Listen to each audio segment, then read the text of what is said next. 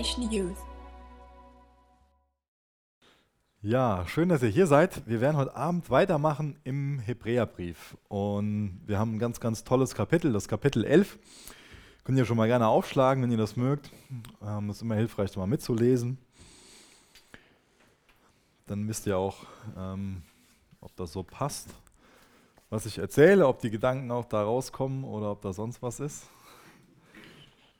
Das ist mein Wunsch, dass ihr, dass ihr mitdenkt, dass ihr mit den Sachen kämpft und ringt und, und eigene Überzeugungen bekommt. Ja, das ist ein ganz praktischer Text heute Abend, denn wir bekommen ganz verschiedene Leute vorgestellt. Kennt ihr ja schon aus den letzten Wochen. Wir befinden uns in der sogenannten Ruhmeshalle des Glaubens, könnte man es nennen. Oder ja, ist einfach jede Menge Glaubenshelden, die uns hier vorgestellt werden. Und vielleicht ist es so ein bisschen entmutigend für dich, wenn du hörst, Glaubensheld. Man könnte jetzt meinen, da werden jetzt irgendwelche Leute heroisiert, also als Helden dargestellt.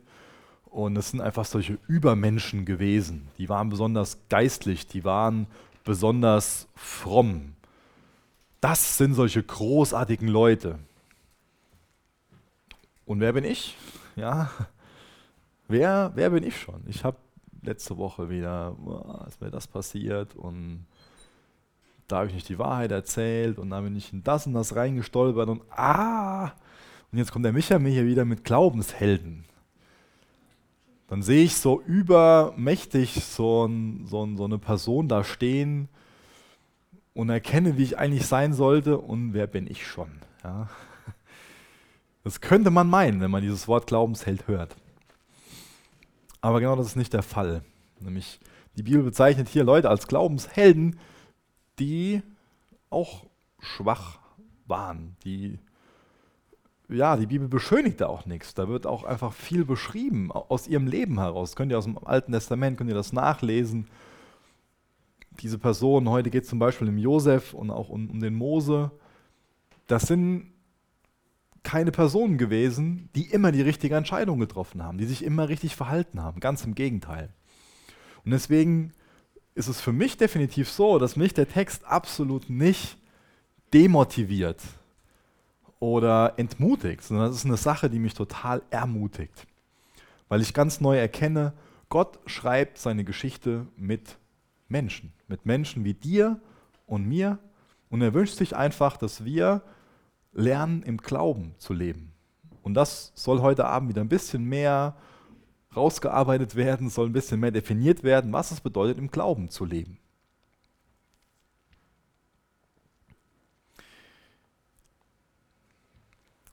In Jakobus, ich glaube, das ist im vierten Kapitel, da wird ein Bild verwendet, da wird unser Leben verglichen mit dem Nebel am Morgen. Wie lange hält so ein Nebel am Morgen? Ja, ein Morgen lang. Ja. Noch nicht mal. Der zieht auf und verschwindet schnell. Ich finde es wichtig, dass wir das so im Hinterkopf haben, dass unser Leben wie so ein Windhauch ist. Dass unser Leben zerbrechlich ist. Dass unser Leben auf der Erde irgendwann ein Ende hat und dass wir nur begrenzt viel Zeit haben. Und ich finde es total ermutigend, auf der anderen Seite darüber nachzudenken, dass es da Menschen gibt, die wir als Vorbilder haben können, die im Glauben gelebt haben deren Leben auch wie so ein Windhauch oder wie so ein Nebel am Morgen gewesen ist. Aber nur die, die Zeit, die sie gelebt haben, wird damit verglichen. Aber nicht der Wert von ihrem Leben wird mit so einem Nebel am Morgen verglichen. Dein Leben kann wesentlich wertvoller sein als so ein Nebel am Morgen. Und ich finde den Gedanken total faszinierend, dass dein Leben und das mein Leben, dass unsere Leben einfach diese Zeit wesentlich überdauern können, die wir hier auf der Erde haben. Als ich mit 18,5 Jahren mich entschieden habe, Jesus nachzufolgen, Jesus mein Leben gegeben habe, hat ein ganz simples Bild total zu mir gesprochen. Vielleicht kannst du nichts damit anfangen, aber ich konnte damals total viel damit anfangen. Mich hat das total ähm, beschäftigt und total nachdenklich gemacht. Und vielleicht macht sich auch ein bisschen nachdenklich. Vielleicht kennst du so Süßigkeit, Süßigkeitenläden, wo so Regale drin stehen und wo von unten bis oben die Regale voll sind mit so großen Glasbehältnissen, äh, Gläsern, wo dann ganz viele verschiedene Süßigkeiten halt drin sind. Im einen sind dann Gummibärchen drin, im anderen das. Alle möglichen Sachen. Man ist vollkommen überfordert damit, sich da irgendwas rauszusuchen, weil man ganz, ganz viele Möglichkeiten so hat. Und das Ding ist, du erinnerst dich daran zurück, als du vier Jahre alt warst, stellst dir vor, so ein, eine Süßigkeit kostet, vier, kostet fünf Cent. Du bist in dem Laden drinne und hast genau fünf Cent und musst dich entscheiden, welche von den Süßigkeiten hier willst, willst du haben. Ja?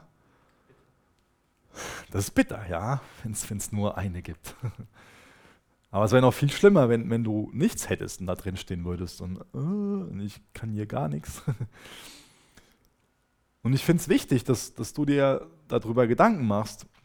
Du hast diese 5 Cent nur einmal und du entscheidest dich, für was du das ausgibst. Und wie gesagt, ich finde es voll ermutigend, da im Text davon zu lesen, dass es Menschen gibt, die ihre 5 Cent so ausgegeben haben, dass sich heute noch positiv an sie erinnert wird. Gibt es ja auch, dass, dass Leute so gerade im Dorfgespräch, dass sich negativ an sie erinnert wird. So, oh, der Karl, ja, ja, der hat immer viel getrunken. Hm. In so einer Art und Weise wird sich auch schon mal Menschen dran zurückerinnert. Aber hier an den, an den Josef oder an den Mose, da wird was ganz anderes von gesagt.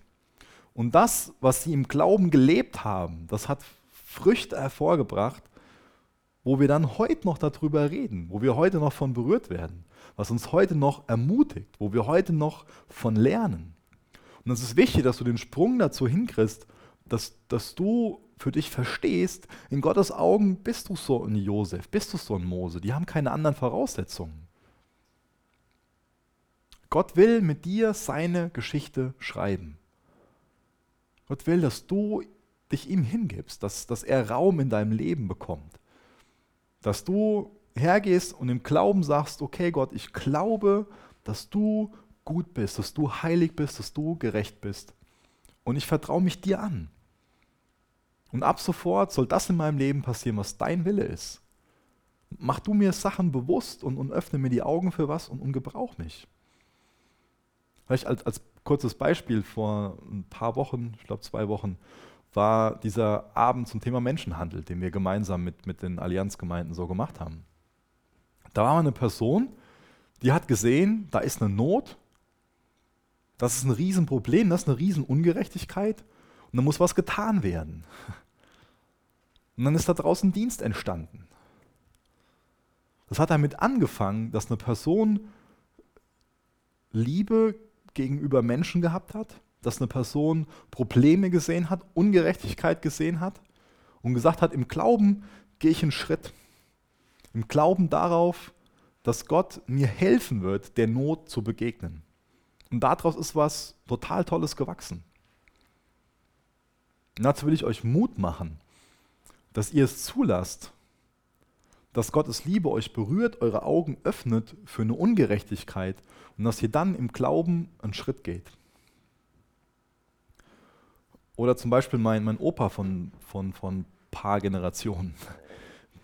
Der hat das einfach auf dem Herzen gehabt und hat gesagt, ähm, dass es ihm total wichtig wäre, eine Bibel in der Hand zu halten, die gut lesbar ist und total nah am Grundtext ist. Und deswegen hat er sich hingesetzt und noch wesentlich besser Griechisch und Hebräisch gelernt, als er schon konnte und sich mit anderen Leuten dann vernetzt. Und dann haben die gemeinsam die Elberfelder Bibel übersetzt. Und das ist auch eine Sache, die den überdauert. Ja? Und wir könnten 100.000 Beispiele nehmen. Und es wäre so cool, wenn wir uns in fünf Jahren hinsetzen und sagen würden, hey, der Simon, der hat da die und die Idee gehabt und dann das und das. Das ist für mich voll ermutigend, diese Glaubenshelden zu sehen und, davon inspiriert zu werden, hey, das, ist, das sind so Leute wie, wie, wie du und ich. Also lasst uns losziehen. Lasst uns die Augen aufmachen. Aber jetzt zum eigentlichen Text zurück. wir mal ein bisschen was aus dem Leben von dem Josef lernen. Ich lese mal aus Hebräer 11 den Vers 22 vor. Hebräer 11, Vers 22. Aus Glauben sprach Josef, unmittelbar vor seinem Tod davon, dass Gott das Volk Israel aus Ägypten führen würde. Er war sich dessen so sicher, dass er ihnen befahl, bei ihrem Auszug seine Gebeine mitzunehmen. Ich weiß nicht, was du für einen Plan hast, was du über den Josef weißt. Deswegen mal so ein paar Sachen, die vielleicht ganz, ganz interessant sind zu wissen, die ganz wichtig sind zu wissen, damit man das verstehen kann, warum der so ein Glaubensheld ist. Der Josef ist einer von zwölf Brüdern gewesen und seine Geschwister waren total neidisch auf ihn, weil er von seinem Vater bevorzugt wurde. Er war so ein Lieblingskind. Und dadurch sind seine Brüder total neidisch geworden. Ich glaube, mit Neid können wir alle was anfangen. Ja? Das, das kennen wir alle. Wenn du das nicht kennst, dann ähm, bring mir das mal bei, ähm, das zu verlernen. Weil ich glaube, dass es eine Sache ist, die so eine Gefahr für uns, für uns alle ist. Ich glaube auch gerade jetzt hier in der Jahreszeit.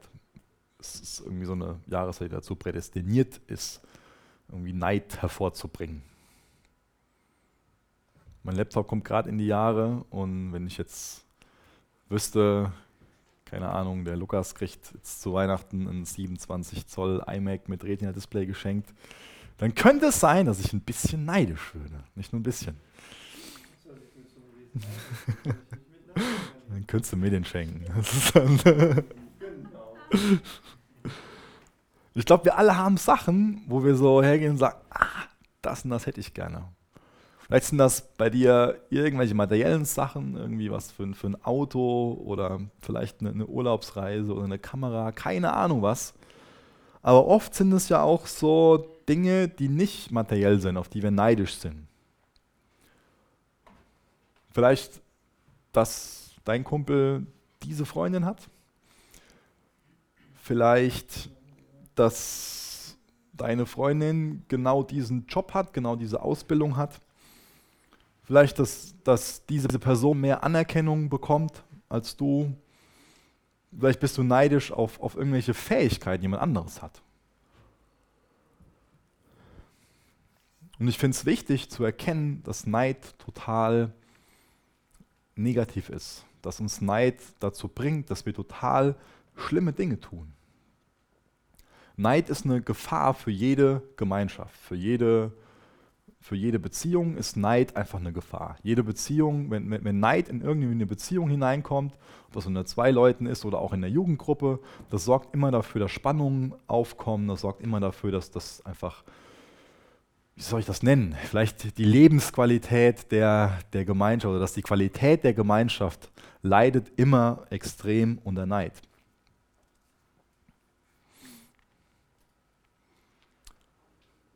Ich glaube, dass es normal ist, dass schon mal so ein Anflug von Neid da ist. Aber es ist nicht normal und es ist nicht gut, wenn man sich dem Gedanken hingibt. Weil das ist eine Entscheidung, die du triffst. Ja? So, ein, so, so ein Gedanke, der Neid, der kann schon mal aufkommen.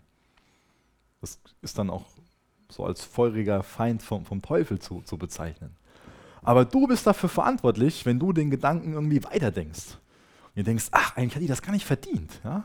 Eigentlich hätte ich das viel mehr verdient. Und, und warum hat die das und warum habe ich das nicht? Und, und dann pff, Karussell. Und irgendwie bekommt man einen dicken Hals und, und pff, da baut sich was auf. Um zurückzukommen zu dem Josef, zu diesem Glaubensheld. Was da passiert ist, seine Geschwister, seine Brüder waren so neidisch, dass sie geplant haben, ihn umzubringen. Dann haben sie den in den trockenen Brunnen reingeworfen und dann kam so eine Karawane vorbei und haben sich da, ach, wir noch ein bisschen Geld damit machen, den bringen wir doch nicht um, den verkaufen wir als Sklaven. Und alles fängt damit an, dass Neid da ist. Wenn du, wie kann ich das gut formulieren? Wenn du weißt, wo dich ein Weg hinführt, dann musst du dir am Anfang von dem Weg die Frage stellen, ob du auch dahin kommen willst. Ganz simples Beispiel, wenn du an der Kreuzung stehst und links geht es nach Dillenburg, und rechts geht es nach Herborn und du willst nach Herborn, dann gehst du nicht nach Dillenburg, weil du willst ja nach Herborn. Das ist jetzt vielleicht ein komisches Bild, aber übertrag das mal auf das Thema Neid. Wenn du Neid in dir zulässt, dann weißt du durch solche Beispiele, wo dich Neid hinbringt. Da will ich dich mal an den Punkt bringen, dass du darüber nachdenkst. Dass du dafür, dass sich deine Augen dafür öffnen. Dass du hergehst und sagst, ah, okay, Neid ist, ist ein Problem. Neid bringt mich an den Punkt. Neid ist so dieser Einstieg in den Weg, wo was am Ende rauskommt, was ich eigentlich nicht will.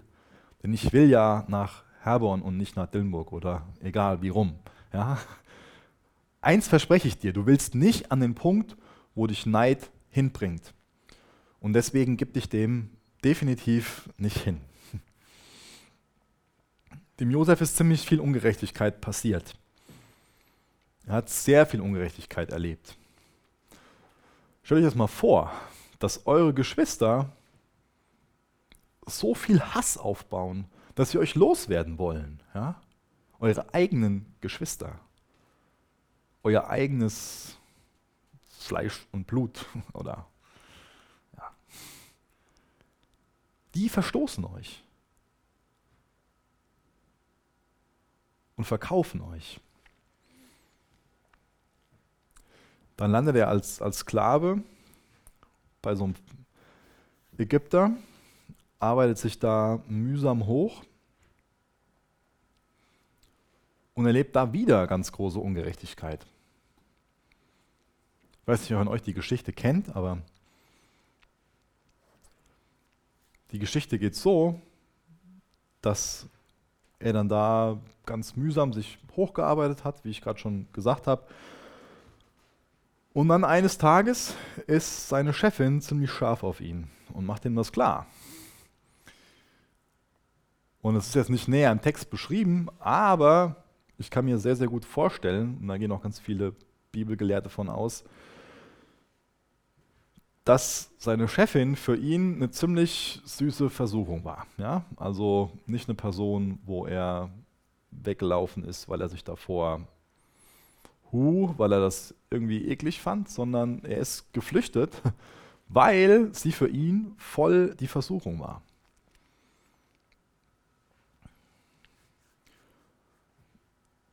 Wäre das nicht normal gewesen?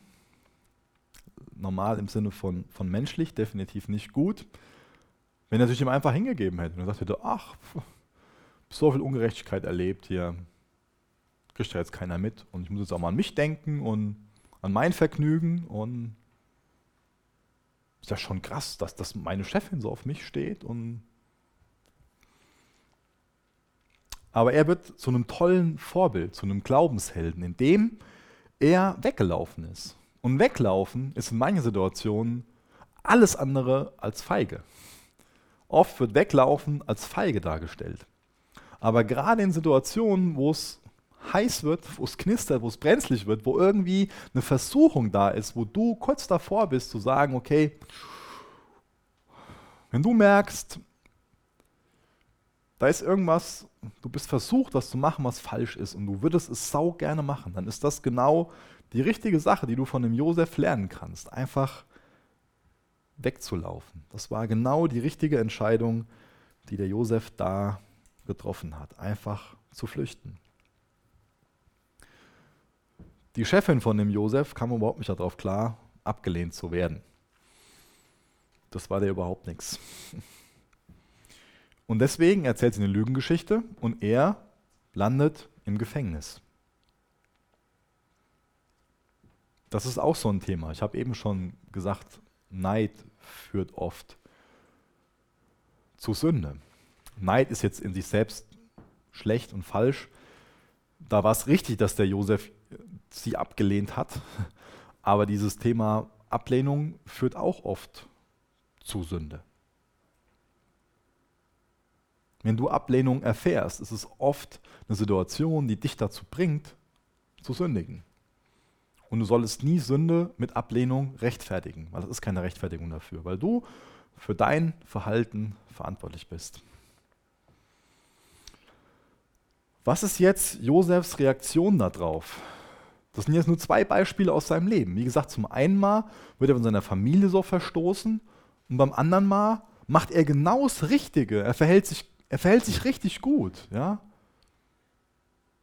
In so einer krassen Versuchung verhält er sich richtig. Und wo führt es ihn hin? Ins Gefängnis. Er hätte jetzt hier an Gott zweifeln können. Er hätte alles hinschmeißen können. Er hätte einfach anfangen können, charakterlos zu leben. Er hätte rum, rum jammern können. Er hätte einfach klagend aufgeben können. Das ist so eine Situation, wo viele andere einfach aufgegeben hätten und gesagt hätten, ja, wo ist schon Gott? Gott, wo bist du? Ich habe doch gerade nicht so toll verhalten. Und das Ergebnis davon, dass ich das Richtige tue, ist, dass ich im Knast ende? Hallo?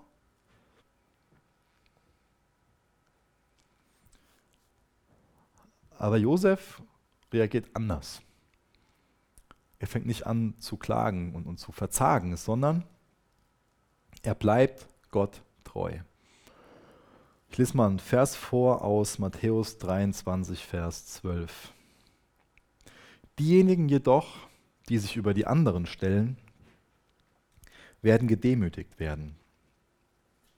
Und die, die demütig sind, werden erhöht. Ich finde diesen, diesen simplen Glauben von dem Josef total beeindruckend.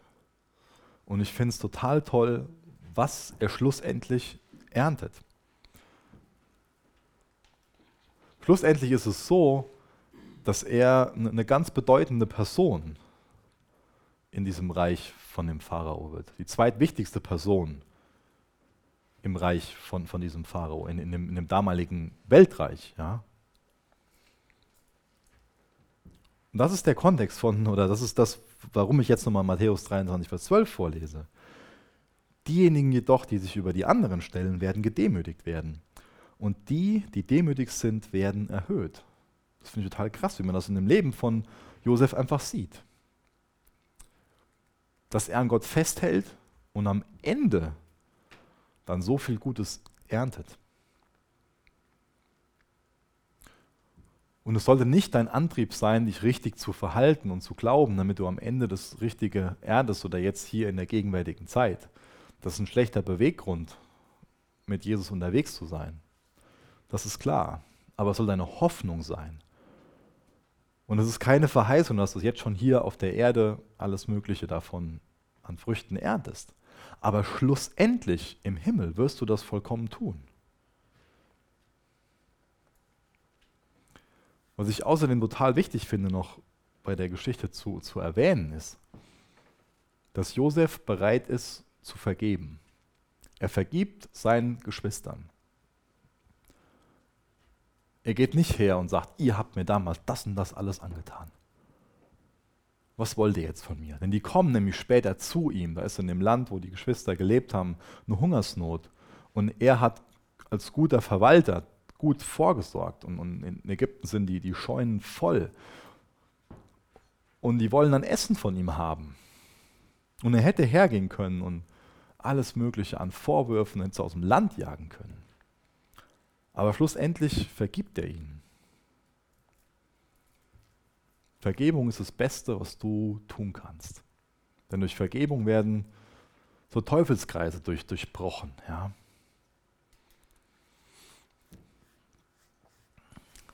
Lese noch ein paar Verse vor aus 1. Mose 50, Vers 24. Bald werde ich sterben, sagte Josef zu seinen Angehörigen. Aber Gott wird euch ganz bestimmt aus diesem Land führen. Er wird euch in das Land zurückbringen, das er Abraham, Isaak und Jakob mit seinem Eid versprochen hat. Dann ließ Josef die Nachkommen Jakobs einen Eid schwören und sagte, Ganz sicher wird Gott euch nach Kanaan zurückführen. Nehmt dann auch meine Gebeine von hier mit. finde das total wichtig, das äh, über den Josef zu wissen, dass er gewisse Dinge über Gott gehört hat. Eine Sache war, dass er gehört hat, dass Abraham, dass Gott Abraham gewisse Versprechen gegeben hat, nämlich dieses verheißene Land. Das ist ihm mündlich überliefert worden. Und Josefs Glaube besteht darin, dass er sagt, Gott wird zu seinem Wort stehen. Und so handelt er. Auf der Grundlage handelt er. Und das bedeutet es, im Glauben zu leben. Zu glauben bedeutet, im Vertrauen auf Gott zu handeln. Zu glauben bedeutet sich, und das können wir gut von dem Josef lernen, sich nicht von irgendwelchen Umständen oder Konsequenzen davon abhalten zu lassen, das Richtige zu tun. Und das fordert mich heraus in, in meinem Glauben. Ich glaube, es ist für heute ganz gut, jetzt hier einen Punkt zu machen. Wenn ich jetzt den Text zu Ende machen würde, dann wäre es nämlich wahrscheinlich eine normal lange Predigt. Aber ich glaube, es reicht jetzt mal für heute, wenn wir einfach möglichst viel so von dem, von dem Josef lernen. Ähm, wir werden jetzt noch eine Lobpreiszeit haben. Ihr könnt gerne schon mal nach vorne kommen. Und ähm, dann werden wir danach noch in Kleingruppen was zu dem Text lesen. Ähm, über den Text reden, meine ich. Jesus, ich möchte einfach darum bitten, dass wir viel von dem Josef lernen. Dass wir lernen, auszuharren im Glauben. Was bedeutet, dass wir, egal wie die Umstände sind, egal wie ungerecht sich jemand uns gegenüber verhält, dass wir an dir festhalten. Dass wir daran festhalten, dass du treu bist, Herr. Jesus, hilf uns zu glauben. Jesus, komm mit deinem Geist und, und erfüll uns. Wirk einfach in uns. Dass wir wollen dir Raum geben, damit du handeln kannst, Herr. Jesus, nimm unseren Unglauben weg und schenk uns lebendigen Glauben an dich, Herr. In Jesu Namen. Amen.